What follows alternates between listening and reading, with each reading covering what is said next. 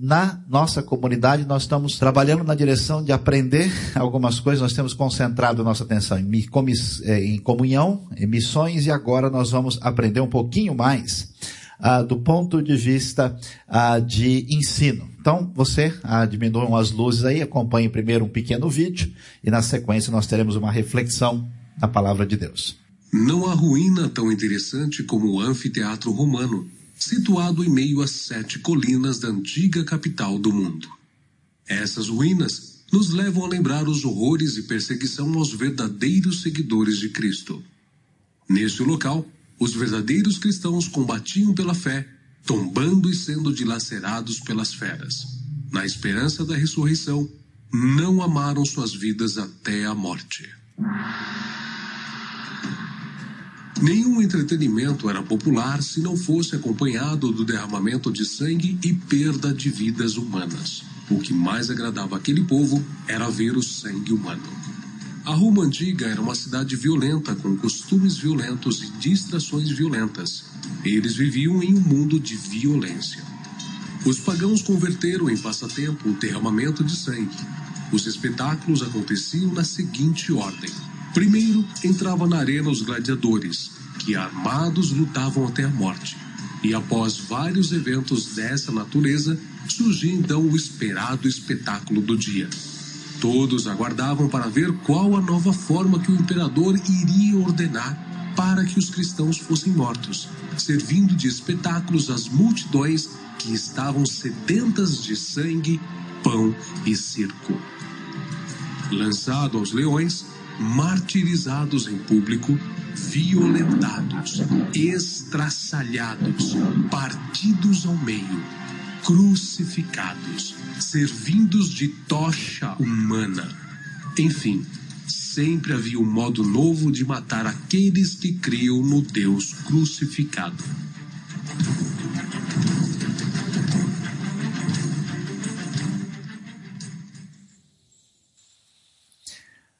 Pensando no livro do Apocalipse, que vai ser a motivo da nossa reflexão nas próximas semanas, nós vamos caminhar bastante por Apocalipse porque o que muita gente entende sobre esse livro é de fato o fim do mundo. A gente precisa pensar direitinho, entender. Uh, e eu já vou antecipar algumas coisas para vocês que talvez a gente não tenha tanta ideia.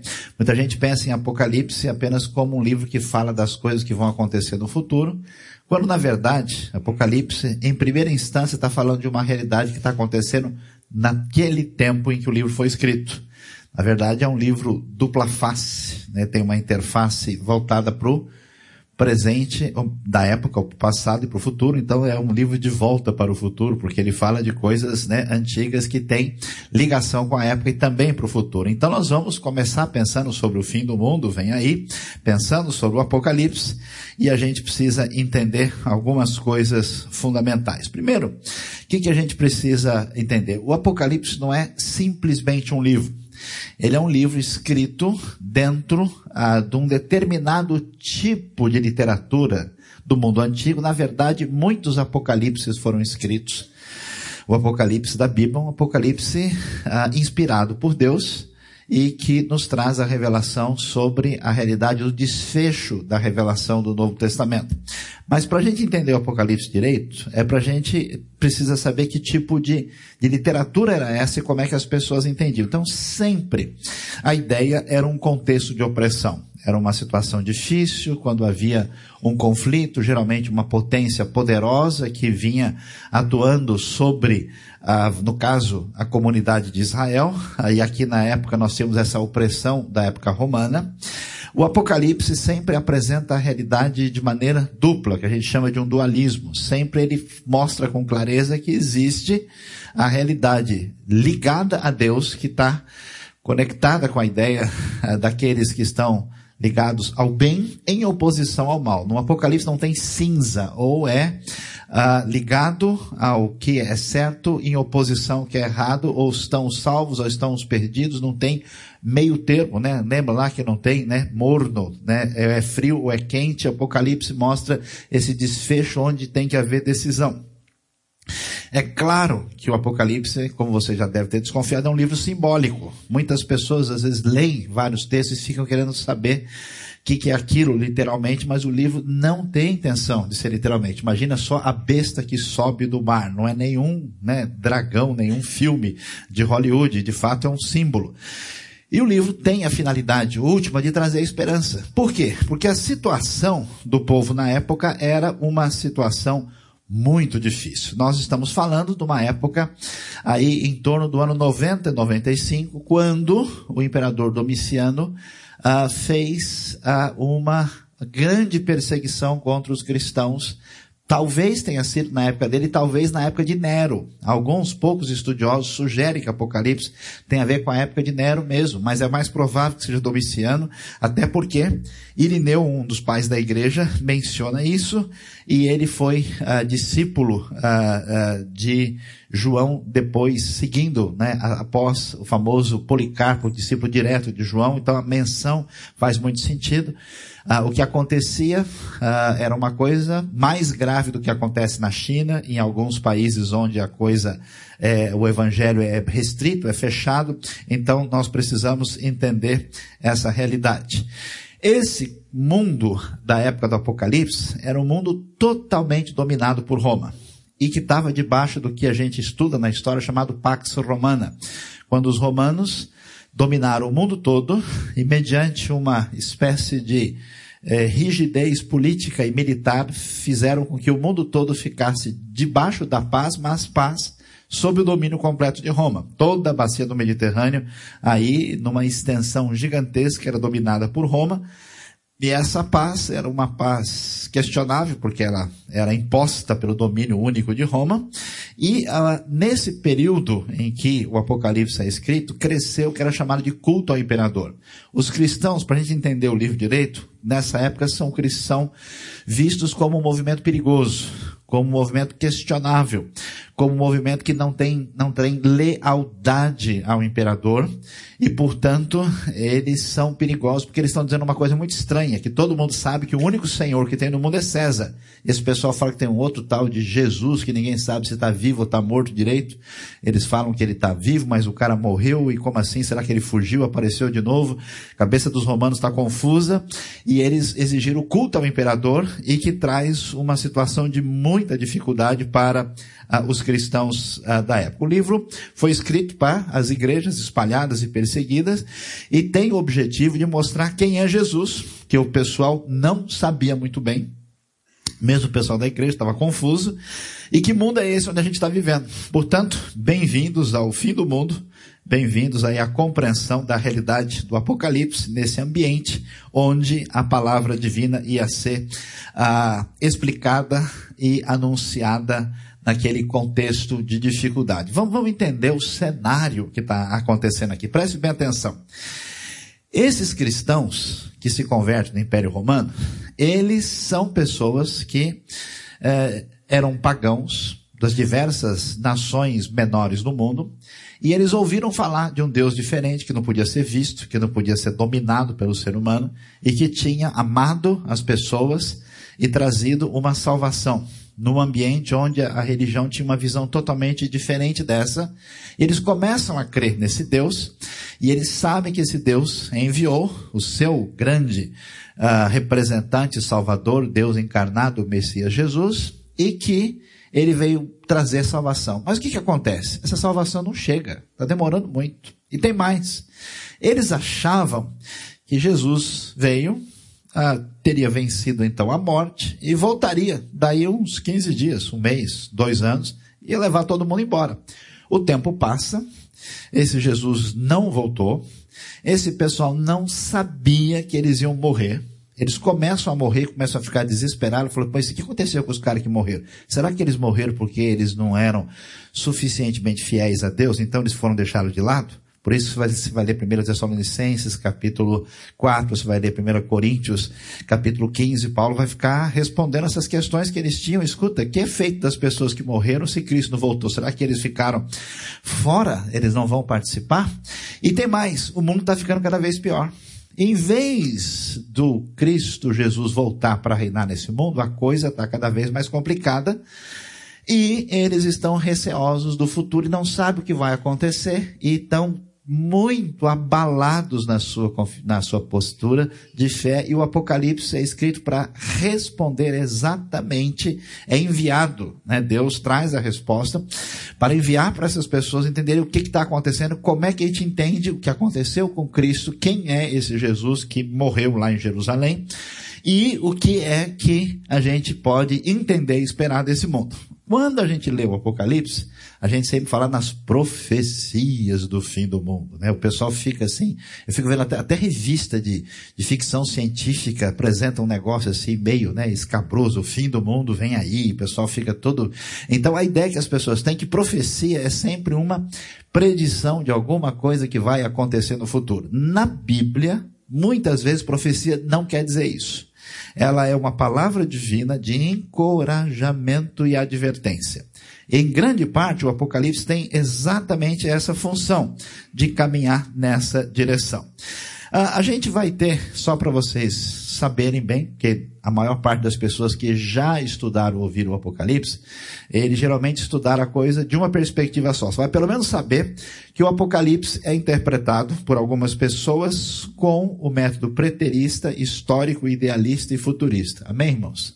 Quem foi abençoado aí, levante a mão nessa noite, né? O que quer dizer isso? Vamos lá pra gente, a gente promete que não é o fim do mundo entender essas coisas. O que que o método preterista entende? Entende que os 22 capítulos do Apocalipse estão falando sobre coisas que já aconteceram.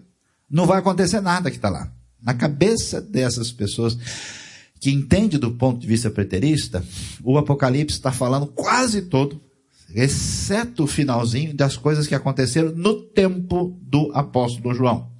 E então sabemos que é um posicionamento, vamos dizer, radical, uh, e que a coisa não dá para se fechar dentro dessa posição. A outra ideia entende o Apocalipse como sendo ah, uma espécie de relato simbólico e figurado da história da igreja. Cada capítulo que se lê se refere a um período da história que pode ser a Idade Média, pode ser o começo da Reforma, pode ser a igreja primitiva, pode ser o nosso tempo. Então, o Apocalipse seria uma espécie de espelho da história de maneira simbólica e outros ah, entendem o Apocalipse de maneira idealista, ou seja, não tem nem presente, nem passado, nem futuro. Eles entendem que é um quadro simbólico do conflito que sempre existe entre as forças do bem e as forças do mal, o reino de Deus e as forças do mal. Então, a ideia é que o Apocalipse tem como se fosse um símbolo da luta do bem contra o mal que aconteceu no tempo de Roma, que aconteceu na Idade Média, que aconteceu há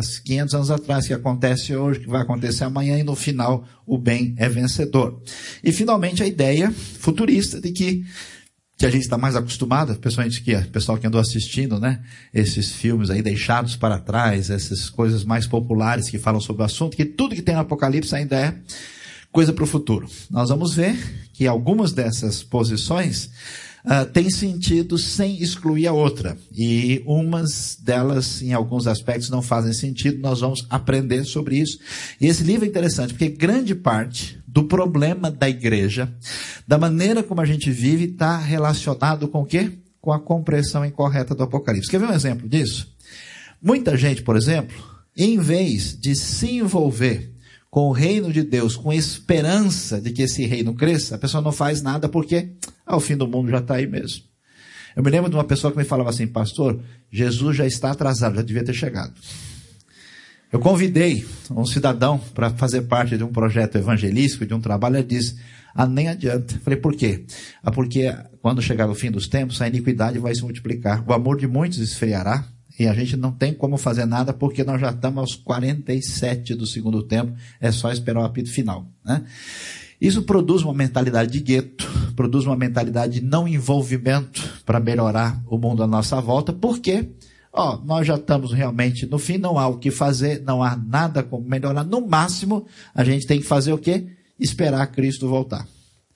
E há outras pessoas num lado extremo, que não esperam nada, que acham, por exemplo, que o Apocalipse é apenas manifestação de uma suposta utopia, que nunca vai acontecer, que nunca vai chegar, é apenas um mecanismo para levar as pessoas assim envolverem com o um mundo melhor. Essas coisas fazem com que a gente prejudique o encaminhamento da nossa vida, da maneira de andar uh, segundo o equilíbrio da palavra de Deus. Então vamos lá. O que, que o Apocalipse fala para gente? Que ele é uma revelação. A palavra Apocalipse quer dizer revelação, desvendamento de Jesus Cristo que Deus lhe deu para mostrar aos seus servos que em breve há de acontecer. Breve no sentido bíblico, né? no sentido da história da ação de Deus. Você fala, Jesus falou que ia voltar breve, ele não voltou. É. Em relação à vida dos discípulos, não. Em relação ao surgimento de Adão, é breve, contando com a história da ação de Deus completa na nossa realidade. Ele deu para mostrar aos seus servos o que em breve ia de acontecer e enviou o seu anjo para torná-la conhecida ao seu servo João, que dá testemunho de tudo o que viu, isto é, a palavra de Deus e o testemunho de Jesus Cristo. Feliz aquele que lê as palavras dessa profecia e feliz aqueles que ouvem e guardam o que nela está escrito, porque o tempo está próximo, diz aí o texto. João, as sete igrejas da província da Ásia. Nós vamos na semana que vem ver a questão das igrejas da Ásia, quais são as mensagens, o que elas significam. A vocês graça e paz da parte daquele que é, que era e que há de vir, dos sete espíritos que estão diante do seu trono, de Jesus Cristo, que é a testemunha fiel, o primogênito dentre os mortos e soberano dos reis da terra. Ele nos ama e nos libertou dos nossos pecados por meio do seu sangue e nos constituiu reino e sacerdotes, presta atenção nessa frase, para servir a seu Deus e Pai. A ele sejam glória e poder para todo sempre. Amém. Olhando para esse começo, nós vamos ver essa ideia do número 7 que aparece no início do Apocalipse, é bom você entender. 7 tem o um sentido de perfeição, de inteireza, de plenitude, um número que envolve especialmente a ação de Deus. Há quatro grupos de sete no Apocalipse, são sete mensagens inicialmente, sete selos, sete trombetas, sete taças, tem sete para tudo quanto é lado, muitos no livro que a gente vai ter uh, de prestar atenção. Dá uma olhada aí nas sete igrejas, sete selos, trombetas, aí aparece a mulher dragão, as besas, sete taças, juízo final, nova criação. O sete vai mostrando essa ideia de que Deus está no controle total daquilo que está acontecendo na história uh, humana. Uh, e aí ele prossegue dizendo que eis que ele vem com as nuvens e todo olho verá. Até mesmo aqueles que o traspassaram e todos os povos da terra se lamentarão por causa dele. Assim será. Amém. Eu sou Alfa e o Ômega, diz o Senhor Deus, o que é, o que era e o que há de vir, o Todo-Poderoso. Eu, João, irmão e companheiro de vocês no sofrimento, no reino e na perseverança em Jesus, estava na ilha de Pátimos por causa da palavra de Deus, do testemunho de Jesus. No dia do Senhor, isto é, domingo, porque é o dia da ressurreição, Achei-me no espírito e ouvi por trás de mim uma voz forte como de trombeta que dizia, escreva num livro que você vê e envia a essas sete igrejas. Éfeso, Esmina, Pérgamo, Tiatira, Sardes, Filadélfia e Laodiceia. Voltei-me para ver quem falava comigo. Voltando-me, vi sete candelabros de ouro e entre os candelabros alguém semelhante a um filho do homem, como uma veste que chegava aos seus pés e um cinturão de ouro ao redor uh, do peito. Aí você tem uma visão. Veja que o cristianismo primitivo cresce, sai da região ao norte de Israel, na Síria, e entra no território que hoje é da Turquia. E ele vai crescer principalmente em torno dessa região. Vamos lembrar que Paulo gasta grande tempo da sua viagem missionária, a segunda dela, a cidade de Éfeso, cerca de três anos. A igreja cresce e cresce naquela região, e portanto são várias cidades nessa área na qual ali pertinho, é, decorrente ali desse ministério de Éfeso, você tem as cidades em, em volta e a Pátimos era uma ilha próxima daí. João é preso ah, pela perseguição romana como uma espécie de ilha, prisão, e ele é colocado ali já em idade avançada e nela ele vai receber a revelação de Deus. Aí está a bela ilha de Pátimos, que tem toda, inclusive tem uma famosa caverna de João, que a tradição sugere que é o lugar onde ele recebeu a revelação do Apocalipse. Sua cabeça e seus cabelos eram brancos como a lã, tão brancos quanto a neve. Seus olhos eram como chama de fogo. Seus pés eram como bronze de uma fornalha ardente. Sua voz como o som de muitas águas. Tinha em sua mão direita sete estrelas e da sua boca saiu uma espada afiada de dois gumes. Sua face era como o sol quando brilha em todo o seu fulgor. Quando vi cair aos seus pés como morto, então ele colocou sua mão direita sobre mim e disse, não tenha medo, eu sou o primeiro e o último. Sou aquele que vive. Estive morto, mas agora estou vivo para todo sempre. Tenho as chaves da morte e do Hades. Escreva, pois, as coisas que você viu, tanto as presentes como as que acontecerão. Este é o mistério das sete estrelas que você viu em minha mão direita, dos sete candelabros. Sete estrelas são os anjos das sete igrejas, os sete candelabros são as sete igrejas. Que que o texto de Apocalipse está querendo dizer para gente? Tem um R a mais aí, né, no controle, em vez de controle. Só corrigir o detalhe aí. Controle de Deus. Qual era a sensação que esses cristãos tinham e que existe na vida de muita gente. Olhando para o mundo à nossa volta, vendo o caos que você observa na, na economia, na política, na realidade social, e olhando para toda a injustiça do mundo, a sensação que eles tinham, será que a coisa saiu do controle de Deus? Até porque eles estavam aguardando né, algum tipo de manifestação do reino de Deus. O Apocalipse vai dizer para esses cristãos o seguinte: escuta, vocês acham mesmo que Deus foi embora e que ele abandonou todo o processo? Saibam quando essa visão de Deus irrompe para João, o que, em primeiro lugar, Deus está dizendo: olha, Deus não perdeu controle nenhum de nada. Ah, apesar do Império Romano dominar o mundo, apesar de César ser a autoridade, apesar dessa perseguição que está acontecendo, o controle de tudo, o controle da realidade está nas mãos de Deus. Isso é muito importante porque na vida prática da gente, as pessoas deixam de ter comprometimento com o reino de Deus e deixam ah, de terem um envolvimento pessoal, porque no fundo ainda que elas não venham admitir, no fundo, elas imaginam o seguinte, uma ideia que está muito clara na cabeça de muita gente. Que Deus é até o criador do universo. Deus é até o responsável pela nossa vida. Mas ele deu corda no mundo e foi passear. E ele está de férias. Ele nem responde por e-mail. Se mandar, cai na caixa de spam dele. Ele nem vai atender.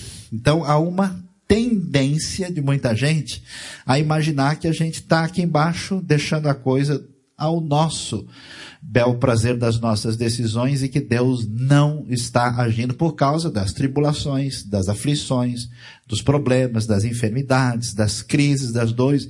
Deus está no controle da realidade das nossas vidas. Amém, pessoal?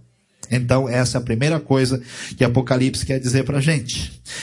Tanto é que você vê, o que, que ele quer dizer? Escreve as coisas que você viu, tanto as presentes como as que acontecerão.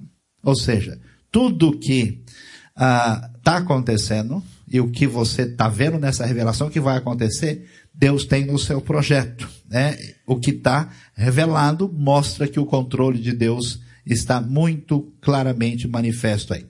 Segundo, como é que a gente enxerga a realidade? Quem é você para entender o mundo? Você acha que entende muita coisa, mas há controvérsias. Por quê? tudo que a gente entende sobre a realidade é condicionado por vários aspectos. Primeiro, porque você é você. E sendo você, você tem a sua personalidade. Tem gente, por exemplo, que é só o gás, que é o crente Coca-Cola, né, que é o ele é adrenalina pura. Tá sempre de boa, não importa nem o que está acontecendo. Né? Eu já vi gente assim, o cara está enterrando o parente dele e dando risada. Ele nem se liga no movimento. Tem gente que é o contrário, né? O sujeito Fala bom dia, ele responde bom dia a você. O cara ele é o pós-deprimido, né? E tudo para ele tá ruim. É, o sol tá brilhando, tá bonito o dia hoje, mas daqui a pouco vai escurecer e você vai ver como chove amanhã, né? Então a pessoa vai do controle. A gente tem ah, é, as circunstancialidades da nossa vida que nos colocam como um sujeito limitado na leitura do mundo. Tanto é que você mesmo, presta atenção, você, há dois anos atrás, há cinco anos, há dez, você olha, puxa, eu pensava assim, estou pensando diferente. Então é loucura imaginar que o mundo pode ser entendido pela sua linda cabeça. Sua linda cabeça, há controvérsia, ela não está com essa bola toda. Há pessoas que seguiam de maneira tão, assim, egocêntrica e que fazem questão de achar que tem uh, entendimento de tudo. São pessoas que não querem buscar conhecimento, que não querem aprender, que você conversa com a pessoa depois de cinco anos percebe que ela continua do mesmo jeito que ela estava, porque isso é um pulso de arrogância. Ela não admite que ela precisa de mais conhecimento porque ela sabe o que é suficiente. Eu conheço gente que se basta a si mesmo, e ponto final. Eu me amo, não posso mais viver sem mim. Há outras pessoas que são altamente inseguras, que nunca confiam em nada do que pensam. sempre olham para os outros. Tem gente que é assim, qualquer coisa ela procura outra pessoa para saber o que ela faz, né? Compro ou não compro? Faço ou não faço? Como ou não como? E essas pessoas que já entenderam pelo menos uma coisa importante, que a gente não pode bastar-se a si mesmo, elas são, sofrem a síndrome de satélite. Eu vou andar é porque quem estiver aqui por perto. Eu vou fazer o que outra pessoa fizer também. É a história do sujeito que chegou numa igreja, um casal, entrou numa igreja de fala inglesa, né? Estava na Inglaterra, e era um casal de suecos. E eles não sabiam nada que o pessoal estava falando. Aí tudo que o casal da frente fazia, eles faziam também. E aí o pessoal levantava, levantava, sentava, sentava, virava para o lado, abria a Bíblia, eles abriam, até que o pastor disse qualquer coisa lá, e o pessoal da frente levantou, eles levantaram também. Aí a igreja caiu na gargalhada, eles ficaram olhando. O pastor tinha perguntado. Nós tivemos um casal que semana passada ganhou o nenê. Queríamos que eles ficassem de pé. Aí os quatro levantaram. Né? Então, não dá certo a gente simplesmente se basear no que os outros estão fazendo sem entender o que está acontecendo. Então, como é que eu interpreto? Eu mesmo, os outros, o que, que Apocalipse quer dizer? Saiba o que Deus tem a dizer. Qual é a revelação divina? Se fosse possível, pela filosofia, pela ciência, pelo entendimento humano, chegar à conclusão daquilo que Deus tem a dizer, não seria necessária a revelação. Se a revelação foi dada, é porque é responsabilidade sua entender o que Deus disse. Por isso que pessoas cristãs amadurecidas e responsáveis de fato têm interesse em estudar a Bíblia. Não estudar a igreja batista. Não estudar a igreja católica, a igreja presbiteriana, um grupo X, mas o que Deus diz. Porque se isso é palavra divina, meu, eu preciso prestar atenção nesse negócio com cuidado. O que, que isso quer dizer? Como é que pode ser isso? Eu fico feliz pelas pessoas que me enchem a paciência. Por quê? Elas não param de perguntar o tempo todo, porque elas são sinceras, elas são interessadas, elas querem saber, elas ficam em dúvida. Mas como é que é isso? Por que, é aquilo? É, é triste ver aquela pessoa que durante 30 anos não teve nenhuma pergunta a fazer, porque ela nunca teve interesse, de fato, em saber o que Deus disse. Apocalipse quer dizer, pessoal, não olhem para os outros. Não bastam, se bastem a si mesmo. Veja o que Deus tem a dizer. A revelação divina é essa, preste atenção e veja a revelação segundo Deus. Porque o que nós temos é a revelação de Jesus Cristo que Deus lhe deu para mostrar aos seus servos o que em breve há de acontecer. Diferente daquele líder de uma comunidade que o sujeito falou, pastor, eu queria saber quem é a besta. Ele falou, a besta é você que não para de perguntar essas coisas e nunca mais quis conversar sobre isso. Aí o sujeito de fato descobriu que aquela situação era o fim do mundo. O negócio estava muito difícil. O que, que acontece? Qual é o grande problema de servir a Deus? De fazer parte de uma comunidade da fé? Dá a impressão que a gente está perdendo tempo. Não é verdade?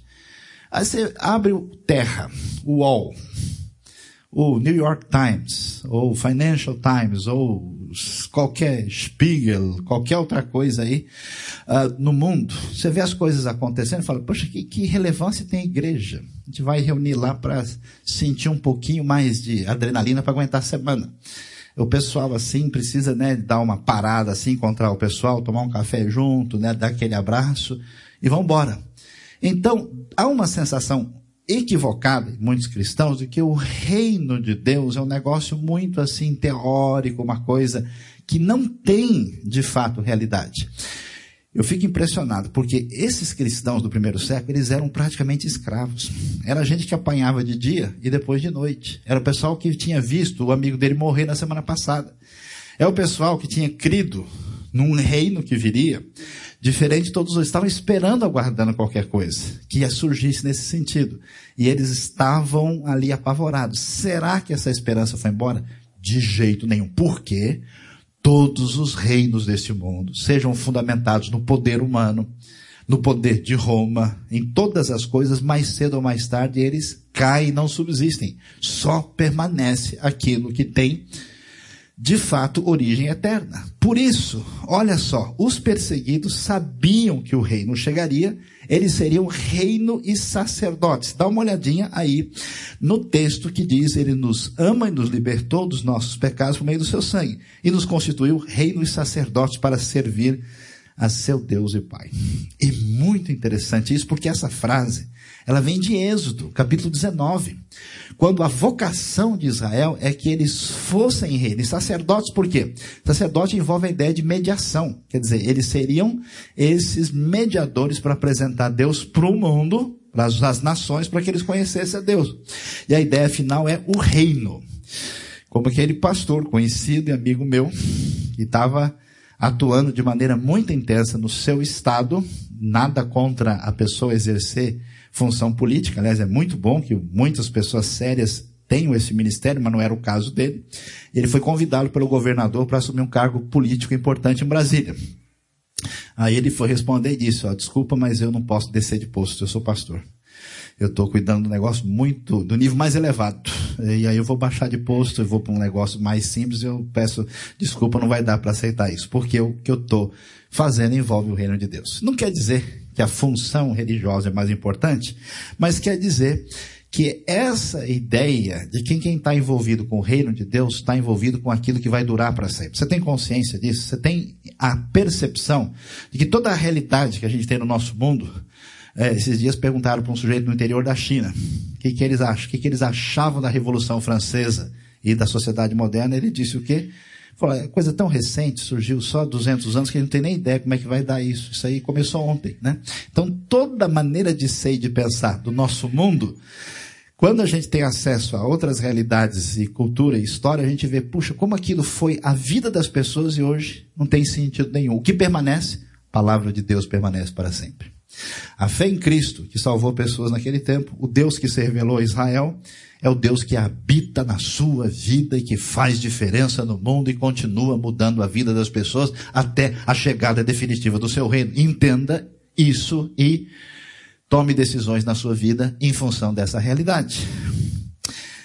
A outra coisa significativa, a volta de Cristo era uma realidade. Jesus disse, né? Quando Jesus sobe lá em Atos, capítulo 1 é narrado, ele vai, os discípulos estão olhando, e a palavra é muito clara, capítulo 1, verso 10, 11 de Atos, diz, olha, homens da Galileia, por que é que vocês estão assim olhando para o céu? Esse Jesus que vocês viram subir, há de vir da mesma maneira como ele subiu. A gente vai viver na nossa vida, a gente perde essa perspectiva da história.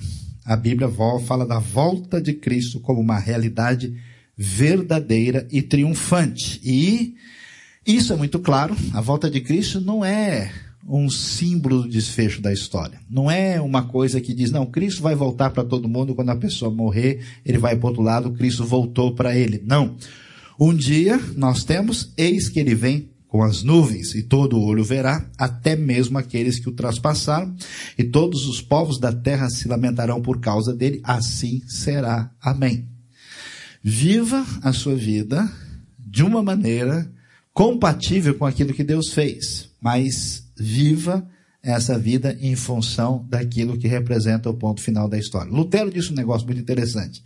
Ele disse uma frase que ficou na história. Ele disse que a gente deveria viver como se Jesus tivesse morrido ontem, ressuscitado hoje e voltasse amanhã. Se a gente tivesse isso, né, a gente está na comemoração da, uh, uh, da realidade, né, de que a ressurreição aconteceu depois do sacrifício em nosso favor e que a volta de Cristo é uma realidade próxima e de fato ninguém pode saber o dia e a hora e nós não podemos perder essa dimensão. Jesus é descrito e apresentado e logo a igreja primitiva, isso vai aparecer no Apocalipse, vai chamar ele de esse Senhor Todo-Poderoso, né, que venceu a morte, que voltará, ele é o Pantocrator, como o grego chama, que significa exatamente Todo-Poderoso. Que mais que o Apocalipse pretende? Não só dizer para as pessoas o seguinte, olha, querem ver como é que vai ser a agenda do futuro? Quer saber qual é, quanto que o anticristo vai calçar? Qual é o RG que ele vai ter? Que time que o anticristo vai torcer? Eu tenho algumas sugestões, depois a gente pode conversar sobre o assunto. Mas a ideia é consolo e justiça. O juízo divino cairia sobre a maldade e os salvos achariam consolo. O que, que a gente vai ver? Cristo, como é que Cristo aparece? O que, que eles tinham em mente? É aquele Cristo que a gente vê na Sexta-feira Santa é aquele Cristo da paixão de Cristo. Aquele cordeiro moído, machucado, que sofreu. Inclusive, eles se identificavam com Cristo, porque, imagina, eu sou escravo, eu sou machucado por Roma, e pela primeira vez a gente vai falar de um rei que vem de Deus, que não é uma pessoa elitizada, que não é um filho do imperador que massacra os outros. É uma outra ideia que a gente nunca ouviu falar antes. Agora, a ideia que o pessoal tinha era que esse Cristo tinha esse essa realidade a ser apresentada. De repente, quando a visão de João do Apocalipse aparece, aparece um Cristo totalmente diferente. Aparece um Cristo que é o guerreiro da justiça e vencedor. Você viu tudo que aparece lá? Ele é descrito como filho do homem, um filho do homem que é uma expressão que vem lá de Ezequiel, de Daniel, que é uma ideia apocalíptica escatológica, que envolve a identificação de Deus conosco e nessa dimensão do final dos tempos. Mas a ideia é a seguinte: esse Cristo que era o simples cordeiro agora é o leão. Por que, que isso é tão importante? Porque, meus queridos, vamos falar a verdade. Há um perigo muito grande em pessoas religiosas serem pessoas alienadas e escapistas e que perdem o senso da realidade na sua revolta contra a maldade e a injustiça. É impressionante como às vezes o mundo está virando no avesso e muita gente de igreja simplesmente não se importa com nada.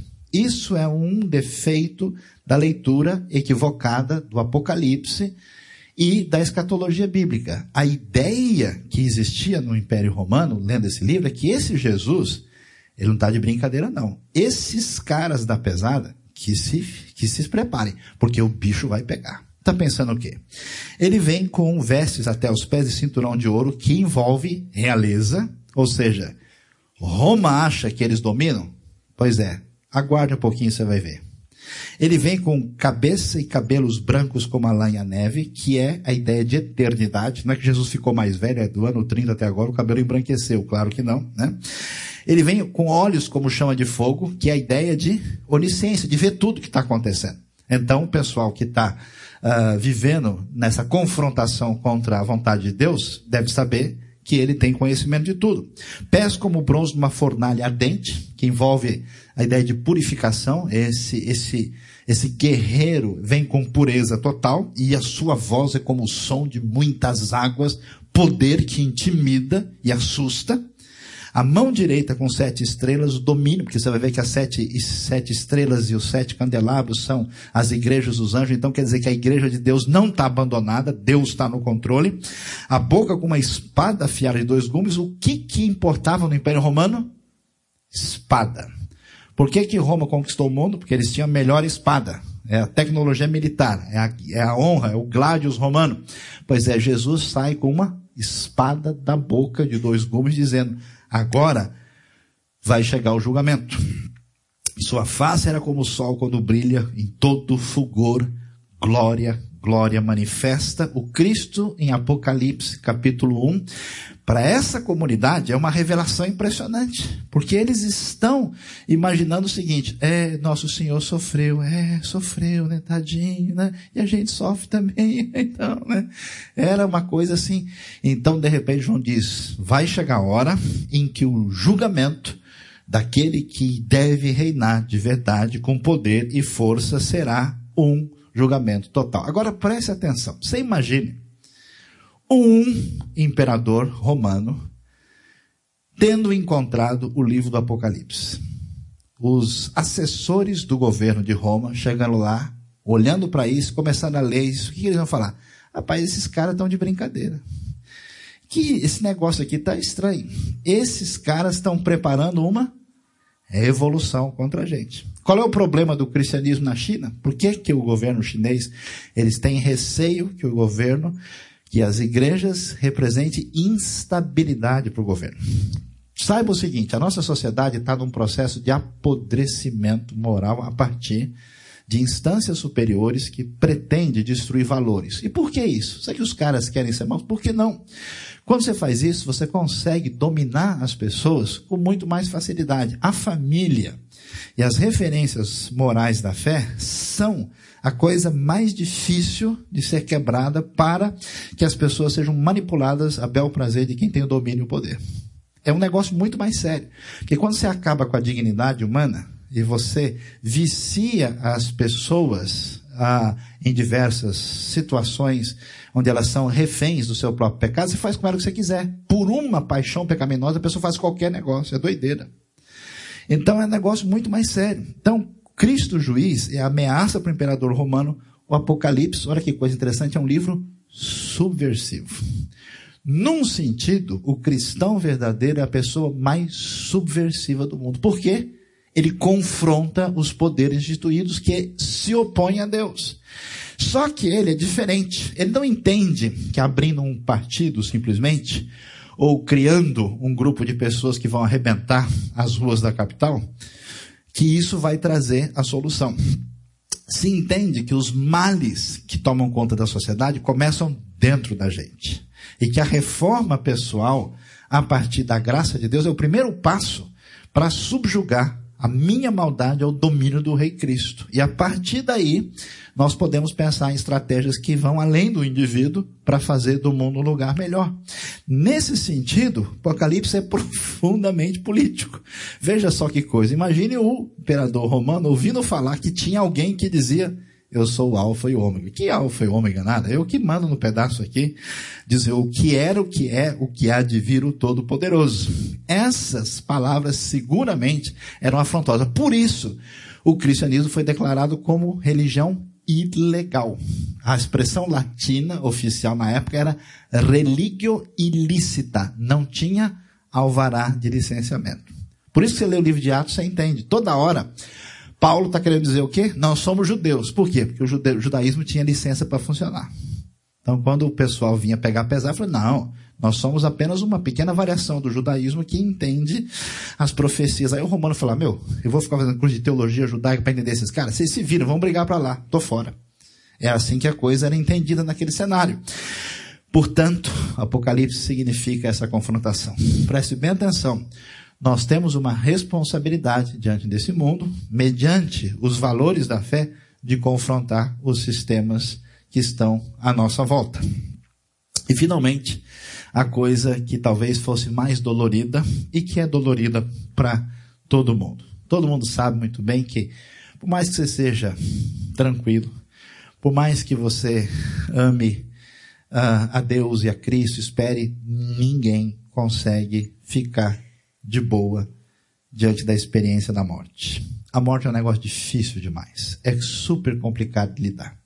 A gente até, né, é, há várias maneiras como a gente reage com isso, mas não há como agir com uma impassibilidade diante disso. E os cristãos estavam numa situação de desespero e dor, de muito sofrimento. Por quê? Porque o que, que aconteceu? O pessoal tinha morrido.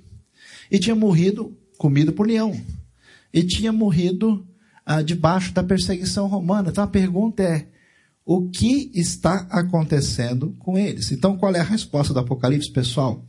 A esperança, a vitória sobre a morte. Uma das perspectivas interessantes do Apocalipse vai mostrar para a gente que, de certa forma, o reino de Deus que chegou entre nós está presente na vida eterna, porque quem morreu, num certo sentido, já está reinando com Cristo já está com ele lá. Mesmo mortos e perseguidos, os cristãos não estavam derrotados. Tanto que é interessante, você vai ver uma das visões legais do Apocalipse é quando se abre, né, para se ver as almas debaixo do altar, qual que é a palavra uh, que aparece lá? Quem são esses? São aqueles que morreram e vieram da grande tribulação. É, eu não vou dar tribulação para vocês agora, a gente vai saber se essa tribulação é antiga, é agora, é a que vai vir, ou vai ser a mensagem que vai ser tão difícil que vai ser uma tribulação para você, como é que vai ser o negócio, né? Ah, o foco é esse, que mesmo mortos e perseguidos, Deus estava com eles ao ponto deles estarem sendo recebidos. Por isso João vai dizer, quando vi, caiu aos seus pés como morto, então ele colocou sua mão direita sobre mim e disse, não tenha medo, eu sou o primeiro e o último, sou aquele que vive. Essa é a verdade. Estive morto, mas agora estou vivo para todos sempre. E aí vem a frase: e tenho as chaves da morte do Hades. A morte, o Hades, muito mais que isso, porque Apocalipse tem uma dupla face. Ele fala para o mundo grego e para o mundo hebraico. O que, que é a morte? Thanatos. Thanatos é uma criatura mitológica divina do mundo grego. E Hades também é uma divindade ligado ao chamado submundo, o mundo das profundezas. E no pensamento hebraico, a morte é a realidade ah, que temos depois dessa vida, e o Hades é o lugar para onde vão todos os mortos. Então, quem quer que lesse, sendo um romano de cultura grega, ou de cultura greco-romana, ou sendo alguém de cultura hebraica lendo isso, vai entender uma coisa muito simples, que não existe poder no mundo espiritual, não existe realidade fora dessa vida que esteja fora do controle de Deus. Eu tenho as chaves da morte e do Hades. Ou seja, eu posso ficar tranquilo, porque a pessoa que morreu e que foi morta naquela carnificina diante de um, uma realidade, o Domiciano foi extremamente cruel na sua perseguição, por isso a gente apresentou esse, esse vídeo inicial para você lembrar o que foi essa realidade romana. Uh, Deus tinha a decretação da vitória. Na América do Norte, os escravos negros que sofriam terrivelmente, eles cantavam alguns hinos que ficaram marcados, e a gente tem alguns deles, né? E eles, debaixo daquela sociedade escravocrata injusta, cantavam coisas do tipo, né? Da linda pátria estou muito longe, triste eu estou, eu tenho de Jesus saudades, quando será que eu vou? Passarinhos, belas flores querem me encantar, ou vãos terrestres esplendores, não quero aqui ficar. Isso a gente ah, pega um pouquinho do que significava a esse tipo de sentimento para quem vivia numa situação de opressão e desejava a vida eterna. Então, quando o pessoal começou a saber disso, ó, a gente pode morrer, mas a morte mesmo assim é vitória, nós estamos tranquilos diante de Deus. Portanto, nós vamos descobrir algumas coisas. Apocalipse não é tanto só o fim do mundo. Apocalipse é um livro que revela para a gente quem é Deus e qual é a realidade da história. Apocalipse é um livro prático que influencia a sua maneira de pensar e de entender e de viver a vida. E eu espero que hoje você tenha pelo menos duas atitudes diferentes. Uma é uma santa curiosidade com interesse de entender mais profundamente a palavra de Deus. E segundo, e que você renove a sua esperança, porque nós seremos vitoriosos no reino depois dessa vida e quando ele chegar definitivamente. Amém? Vamos baixar a cabeça, vamos orar, vamos agradecer a Deus. Deus bondoso, louvado seja o teu nome. Nós te adoramos, Rei dos Reis, Senhor sobre todos os poderes deste mundo, Deus da justiça, Deus da vingança contra a maldade, Deus da bondade, de amor, da salvação, Senhor da história, Senhor do universo. Nós te adoramos, reconhecemos o teu poder, o teu senhorio e pedimos a tua bênção, a tua graça, a tua ação sobre a vida de todos aqueles que estão ouvindo a tua palavra. Pedimos que o Senhor haja no coração e que haja uma resposta à tua palavra no encaminhamento da maneira de sermos e vivermos como o Senhor sendo nosso Rei. Te adoramos, te agradecemos, te louvamos e pedimos a tua bênção hoje em nome de Jesus. Amém.